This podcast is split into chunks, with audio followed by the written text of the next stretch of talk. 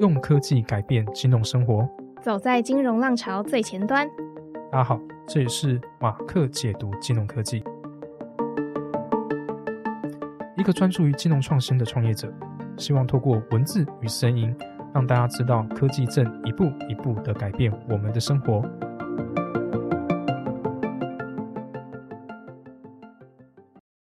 欢迎回到马克解读金融科技，我是主持人 Mark，我是主持人 Debbie。上一集我们介绍了金融科技在旅行的相关应用，像是支付、忠诚度计划、保险等等，也举了近期非常火红的旅行金融科技公司 Harper 当做例子。最后也讨论了一些未来趋势的观点。有兴趣的听众在听完本集之后，也可以回到上一集去收听。今天节目的一开始呢，我想要跟 Mark 还有各位听众分享一下。最近呢，我有了一个私人的一对一导师。当我有一些课堂文本的同整问题啊，或者是履历撰写上的表达问题，诶，我只要一提问，他花个几秒钟的时间就可以给我很像样的答案。那这个私人导师呢，我相信现在此时此刻一定不是只有我有，他就是 Chat GPT。对啊，真的是使用过一次之后就几乎停不下来了。像我啊，工作上的一些会议记录的摘要、文案内容产生、修改等等。几乎只要是跟文字内容有关的任务啊，我就会尝试去丢上去使用看看。因为过去的这些使用啊，都要花我非常多的时间。现在啊，只要几秒钟就可以产出，再稍微调整一下就可以使用了，效率算是提高非常非常的多。那事实上呢，Chat GPT 我们在第十一集，就是二零二三年趋势里面，我们有稍微提到哦。Chat GPT 它是基于 Open AI 开发的自然语言处理模型 GPT 三点五去制作的。它可以透过大量的数据来分析和理解使用者输入的文本的意涵，并且透过判断上下文来生成相应连贯的回应。不过呢，因为它是透过庞大的资讯搜集，还有模仿人类说话模式来给予回应的，所以呢，你就会发现说它对于预测跟运算就非常的不擅长。有时候呢，还是会出现一些令人啼笑皆非的答案。像是运算逻辑的问题，就不是 Chat GPT 它能力范围里面可以完成的哦。我觉得啊，Debbie 刚刚其实说到一个重点，模仿人类说话模式。大家其实可以想象啊，Chat GPT 就像是一个看过非常大量文字资料的机器人，嗯，所以可以知道下一句话或是下一个词要放什么会比较适合。所以呢，它有点像是一个用机遇来判断下一个语词到底要放什么东西的一个地方。比如我们说好饿啊，午餐到底要吃什么呢？机器人透过学习资料就可以判断说，哎，那应该要接，我们应该要选什么餐厅，或是想要吃什么类别啊，嗯，或是进一步的进行推荐等等。因为这些话在过去人类的聊天资讯中啊，这样的话出现几率是比较高的，所以它就会进行这样子的推荐跟回答。嗯，其实对比于人类，我们某个程度上也比较像是这样子学习怎样与人互动。刚开始也没有人告诉我们下一句要怎么回，感觉上就是透过观察看看大家都怎么回话，久而久之呢。我们也这样子回话，所以呢，一个很会回话的机器人呢，究竟算不算有智商或是理解力呢？我觉得啊，这应该比较偏向是哲学问题吧。后续呢，就让大家继续讨论哦。那我觉得它使用起来其实蛮有人性的。不过我很好奇一点，Chat GPT 它真的是爆红的吗？毕竟我算是一夕之间发现，哎，我身旁的朋友突然都开始使用它了，还是说其实它已经沉潜了一段时间呢？这边就来跟各位听众聊一下它的运作模式好了，这样大家可以比较好理解。不过先跟各位听众打个预防针好了，我本身呢其实不是相关领域出身的，大部分的资讯啊也是跟大家一样，收集网络的资讯加上我自己的理解而来的。所以如果有任何错误或是问题啊，大家都可以在来信来告诉我们，那我们就可以来做个更正。那我们这里说到 Chat GPT 呢，还是进一步先聊一聊 GPT 这个模型的发展。嗯，在二零一八年呢，Open AI 的研究人员呢，他就推出了著名的 GPT 模型，也就是我们目前所称的 GPT One。最大的差异呢，就是减少所谓的人为的监督。那之前的神经网络模型啊，它是属于有监督学习的模型。那什么是有监督的学习呢？简单来说啊，就是我们会告诉他什么是对的，什么是错的，要分成哪一类啊，或是要怎么分。但是呢，这样子方法它存在两个不足点。第一个呢，就会需要大量的标记数据，比如说我们需要让电脑分辨这是猫还是狗的照片，我们就会把含有狗的照片标上是狗，嗯，有猫的照片标上是猫。这样呢，进行训练的时候，电脑才会知道哦这是狗还是猫。但是呢，大量的标记或是品质比较高的标记数据呢，往往是比较难取得的。嗯，第二呢，是训练模型呢，它很难再去泛化到其他的任务里。用刚才的例子。我们只能训练出分辨是猫狗的一个专家，但是如果让它辨识所谓的爬虫类呢，就比较没有办法。嗯，那我们再回来谈 GPT 这个模型上，它的想法呢，就是通过无标签的数据呢，来生成一个语言模型，然后再根据特定任务来进行微调。简单来说，我们把所有文字都丢进去，让电脑去学习，嗯，让它借由里面的特征自己去分析归纳，慢慢的呢，它就会学习到通用的一些语法啊、语义跟相关的知识。但这样的模型呢，它无法透过一个简单的模型就能处理完成的。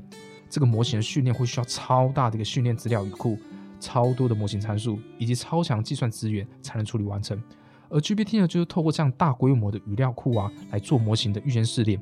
再透过微调来适应我们刚才的某一项任务。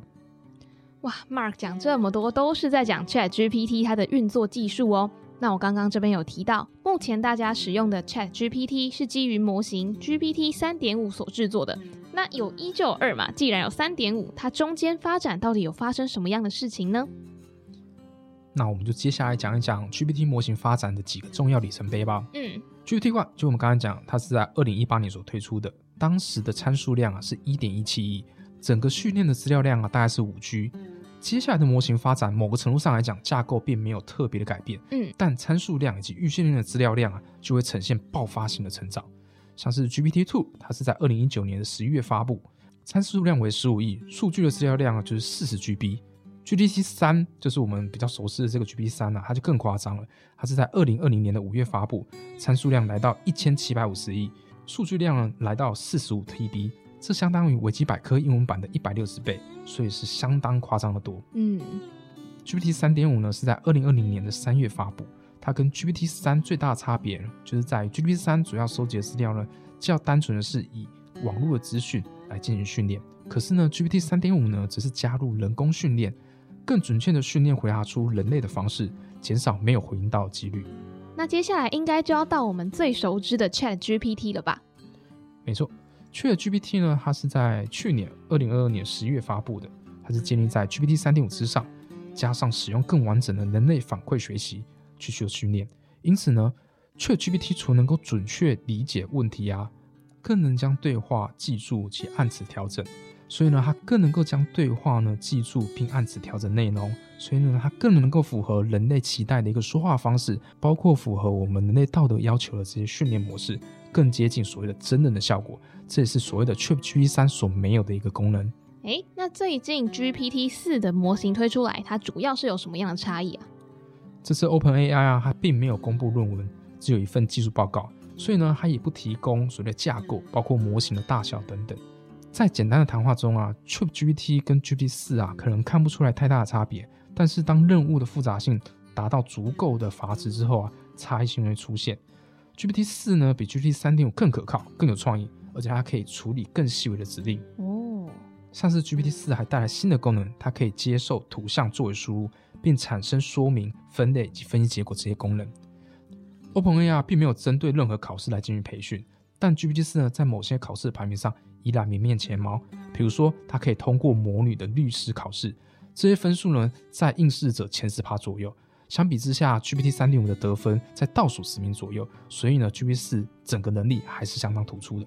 哦，了解。那我这边想要问 Mark 一个问题：像是 Chat GPT 这样子对话型的机器人，有应用在什么样的地方呢？GPT 模型呢，目前还不断的在发展，OpenAI 也在优化以及拓展它的性能，使它能够更应用在更多的场景及服务当中。比如说像自动化客服啊。语言翻译、行销论文、SEO 优化等等。原来如此。那除了 Chat GPT 之外，还有哪一些是类似的应用程式呢？有的，还是蛮多产品。现在类似产品呢，有 OpenAI 前员工他在二零二一年成立的公司 Entropy，他正在开发可以与 Chat GPT 竞争的产品，叫 Cloud。哦。使用过的人呢说，他是回答上啊比 Chat GPT 体感更好，某些问题上有更好的体验。另一个就是我们过去大家觉得哦是在 AI 界的领头羊 Google，嗯，为了不让 OpenAI 专面于前，也推出 Bart 这个聊天机器人。Bard 是基于 Google 的 Lambda 的轻量化和最佳化的版本。Google 两年前呢，它其实就有发表过 Lambda 这个模型，支援次世代的语言与对话功能，但因为它表现太过强大，所以其实我们之前有听过个新闻，就是 Google 工程师竟然认为它有自我意识而闹上新闻版面这个新闻。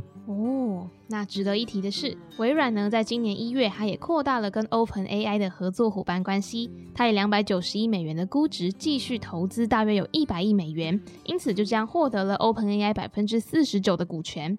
微软认为呢，把大规模的 AI 作为一个强大的通用技术平台，它会对个人电脑、互联网、移动设备和云产生革命性的影响。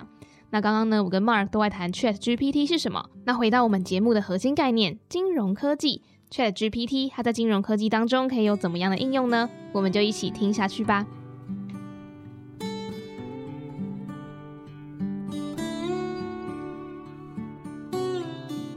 在第十二集，我们提到了 AI 导入金融科技，它会在效率跟监管上有很大的正面影响。那 Chat GPT 呢？它其实也是 AI 科技的一种。想要问 Mark，它应用到金融领域当中有哪一些方向呢？主要会有七个应用面向。第一个呢，就是自然语言的处理。金融业呢，它本来就要处理大量的文本数据，包括新闻啊、报告、评级等等。而 ChatGPT 呢，可以自动的截取这些关键字，总结报告、分析市场趋势等等，帮助这些业务啊更快去理解以及分析数据。这就有点像我节目一开始说我读课堂的文本用 ChatGPT 一样，它都是用到它自动截取跟报告的能力。那第二个呢，就会是智能客服，ChatGPT 啊就可以成为财务顾问。快速回答客户常见的问题，例如银行产品啊、服务的详细资讯、开户流程、交易问题等等，或是开发财务聊天机器人，协助检查账户余额、付款跟追踪投资等等任务。但 ChatGPT 不能完全取代人工客服，尤其像是处理客户投诉跟纠纷等等复杂状况，就需要人的判断了。看来导入 AI，公司想要改善第一时间的客服人力跟品质，就不需要花额外的资源去培育客服人员了呢。对啊，第三个应用呢就会是决策投资。ChatGPT 可以分析公司财务数据跟其他的基本因素，包括预测公司未来的发展趋势啊，帮助投资者做出更精确的投资决策。但投资决策需要考量包括市场环境、行业趋势、政策变化等许多因素，这些啊还是需要专业投资人员来进行综合分析和判断的。那 ChatGPT 应用在金融科技领域的第四个方向呢，其实也跟市场分析有点关系哦。第四个应用面向是防诈欺跟监管使用。Chat GPT 呢，它可以延伸开发出一些防诈欺工具，例如检测诈欺交易、监控市场风险、识别异常行为、自动审核、身份验证等等。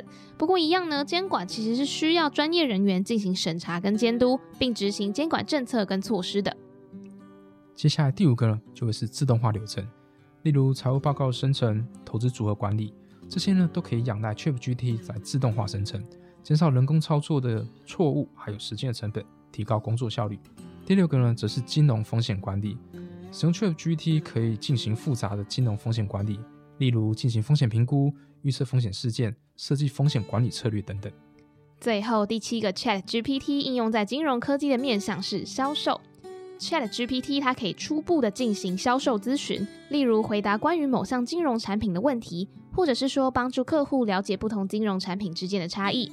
这样子呢，就可以减少销售人员的工作量，并且提高销售效率。除了刚刚说的那些啊，当然还有更多其他地方可以做使用。而且有些人预测啊，未来我们可能可以脱离自我操作来使用金融服务的模式，只要询问或要求，就可以轻松的使用各项的金融服务。就好像有个小帮手在旁边帮助你操作跟使用一样，你再也不用去动手喽。哦，那 Mark 提到预测，我其实有听过一句话去形容 Chat GPT，就是在金融服务里，智能 AI 影响最大、促成最大改变的，其实不是银行什么时候导入这样的科技，而是顾客什么时候开始并习惯去使用。看来呢，这一切都还需要时间去推进哦。我们更具体一点来谈 Chat GPT 在金融公司的发展好了。OpenAI 呢，在二零二三年的三月一号啊，它就推出了 ChatGPT 的付费 API 服务，哦，正式呢就跨入所谓的企业应用的领域。它不仅抢进了所谓搜寻引擎的战争啊，现在更进一步的跨入在企业对话的应用场景，嗯，比如说搜寻、问答、客服、导览、语音控制等等。值得注意的是啊，OpenAI 它发表一个新的脚本语言，称为 ChatML。可以用来撰写 Chat GPT 的输入资讯，甚至你不用人问，也可以靠 Chat ML 语法产生一连串带有各式引导的提问。那这样的引导提问，感觉 Chat GPT 它是只要被使用就会有的逻辑，它可以贴近更多不同企业在使用这样子客制化问答的不同需求吗？这是蛮关键的一个问题哦。答案是可以的，这跟 ChatGPT 事后客制化的应用程式方法有关。哦，企业在 ChatGPT API 的对话应用中啊，将会有一个新的控制机制，可以将用户的提问再加上企业想要附加的限制引导啊，比如说只有针对自家企业或特定产品的内容，来引导 ChatGPT 生成更符合企业情境所需要的内容。这算是一种事后客制化 ChatGPT 的应用方法，而不是调教 ChatGPT 本身的模型。透过 ChatML 来输入引导指示啊，达到更符合企业的需求与目的。那我想要知道说，目前有企业开始整合这项服务吗？目前已经有几家网络公司开始用 ChatGPT 的 API 打造自家的语音助理，例如 Shopify 用来提供顾客购物建议等。美国金融科技的独角兽 chim 呢，是一家透过应用程式为客户提供线上金融服务的公司啊。嗯，近期呢，他也透露说，还要打造内部使用类似像 ChatGPT 的工具。这个工具呢，主要是帮助 chim 的工程师能够更快速的建立服务与产品，提高工作效率。虽然目前有些金融科技公司对于使用这样的工具有隐私与监管合规的疑虑，但却呢，他认为如果可以成功使用，将可以在该领域领先其他同业业者很大一段的距离。所以呢，他就开始在这个时间点开始采用。了解了解。那节目的第一个部分呢，我们谈了 Chat GPT 它的金融领域的七个应用方向。包含自然语言处理、智能客服、投资决策、防诈欺与监管、自动化流程、金融风险管理，还有销售。另外呢，我们也聊了 Chat GPT 它在公司内的实际进展。那大家听到这边可能会开始思考一个问题：既然 Chat GPT 它如此的万能，它又比培育人才的成本低上许多，诶，那会不会有一天 Chat GPT 它就取代了现在许多的金融动作呢？那节目的下一个部分，我跟 Mark 就要来聊聊开发 Chat GPT 的公司 Open AI 以及它带来的人机与危机，我们就一起听下去吧。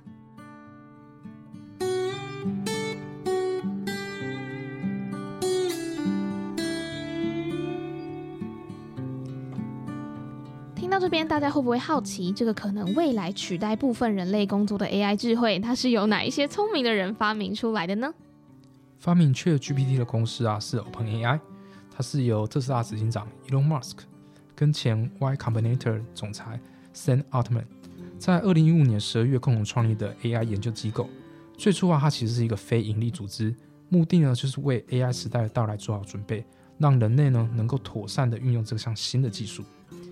OpenAI 的研究方向其实主要涉及深度学习、自然语言处理、计算机视觉、增强学习等领域。那 OpenAI 在这些领域都进行了许多重要的研究哦。GPT 系列模型的成功啊，OpenAI 就决定再融资几十亿的美元来发展 AI。因为模型越大，参数越多，训练 AI 的模型的钱啊也越来越多。保持非盈利性的性质的话呢，就无法维持组织的正常。所以在二零一九年的三月，OpenAI 啊正式宣布重组。创建新的公司叫 OpenAI LP，但它就是 Limited Partnership，成为一家有利润上限的公司。所谓的利润上限是指什么呢？它会有什么样的好处吗？利润上限的公司啊，根据 OpenAI 在二零一九年的公开信，早期的投资人呢，他可以取回一百倍的报酬，就只限于一百倍的报酬。哦。但华尔街日报指出啊，OpenAI Limited Partnership。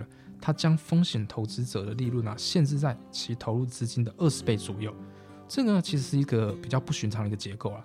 它将投资者的回报呢限制在其初始投资的数倍，在达到获利的上限之后啊，股权与获利全部都会再转交回去。我们刚才讲那个非盈利的一个实体哦，这样的做法呢，就可以让 OpenAI 的获利分配在盈利实体与非盈利实体之间的股权处理会更方便。也可以在资金的需求与原始的非营利组织的初心啊能够一致。毕竟呢，当初他自己说自己是非营利组织，也吸收很多资源与关注，但不能因为这样子长大之后直接转换成了一个盈利组织，嗯，他一定会受到很多人的抨击的。没错，那这个呢，大概就是 Open AI。那根据上面所说的，客服人员、行政人员、监管人员、金融分析师的部分工作，Chat GPT 呢，它都可以协助完成。但是依照目前的技术，Chat GPT 可以帮助金融业务更高效、更准确的运作，但是不能完全的取代所有金融工作。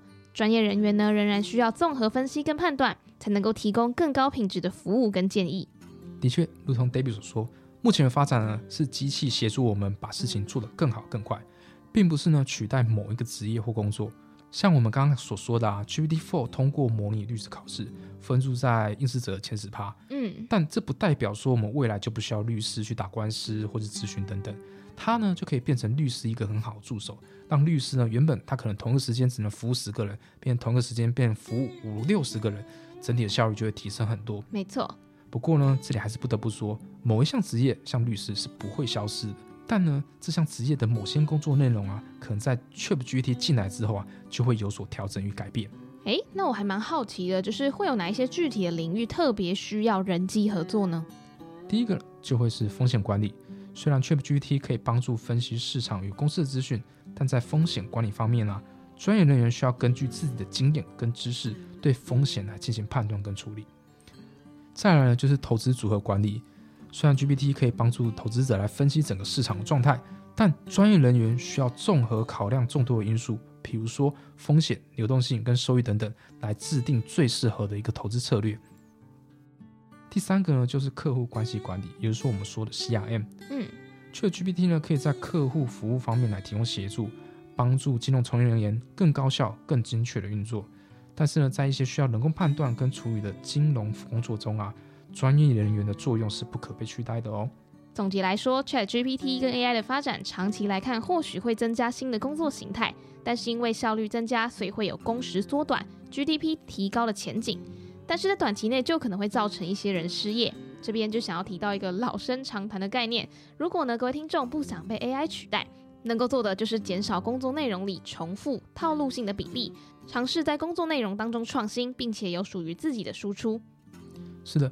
那除了被取代之外，大家目前把 ChatGPT 应用在金融科技时，可以注意四个要点：资料安全、准确性、可解释性以及数据品质。诶，那我觉得资料安全的部分其实蛮好想象的，毕竟金融机构处理了大量的敏感资料，包含客户个人和财务资讯。ChatGPT 在处理这些资讯的时候，需要保证资料的安全性跟隐私性。金融机构需要将相关安全措施纳入 Chat GPT 的应用设计当中，并且遵守相关的法规跟监管要求哦。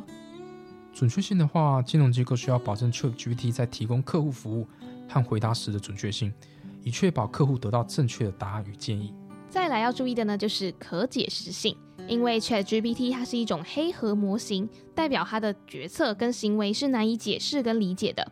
那金融机构需要确保 Chat GPT 它的决策跟行为是透明而且可解释的，才能够满足监管机关和客户对于透明度的要求。最后要注意的是数据品质，金融机构需要确保其数据品质优良，包括了数据的准确性、完整性和相关性等等。同时，金融机构还要确保 Chat GPT 训练数据中是不存在偏见或是歧视的。节目的第二个部分呢，我跟 Mark 跟各位听众聊到了使用 ChatGPT 这个私人导师的方法。那最后一个部分，我们就邀请 Mark 分享一下你对 ChatGPT 未来发展的看法喽。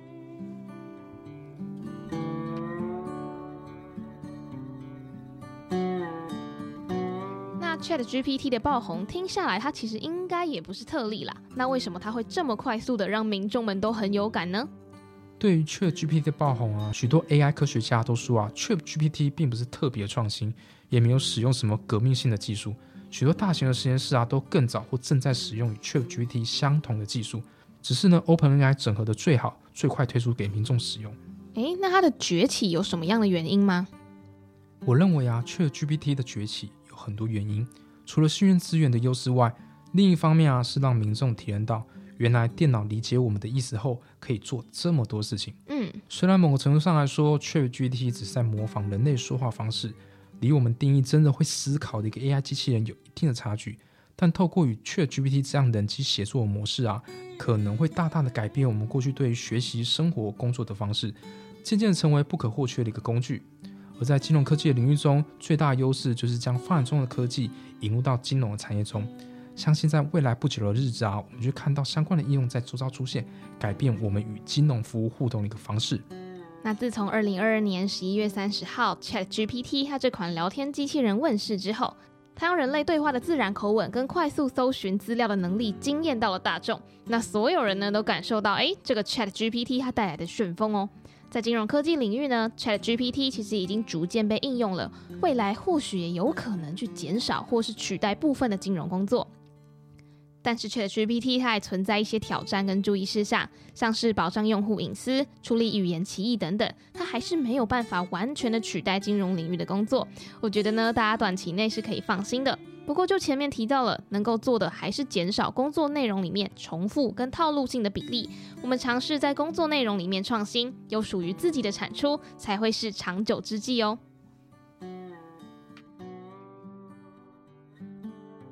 今天的节目到了尾声，Mark 能不能为各位听众下一个 Chat GPT 如何影响金融领域的小结论呢？像 Chat GPT 这样新工具的使用啊，其实蛮有可能会重塑整个金融服务使用的方式、效率等等。当然呢，同时也会带来新的问题。不过啊，如果你还没跟上的朋友，非常建议你多去聊聊这个未来关键的工具哦。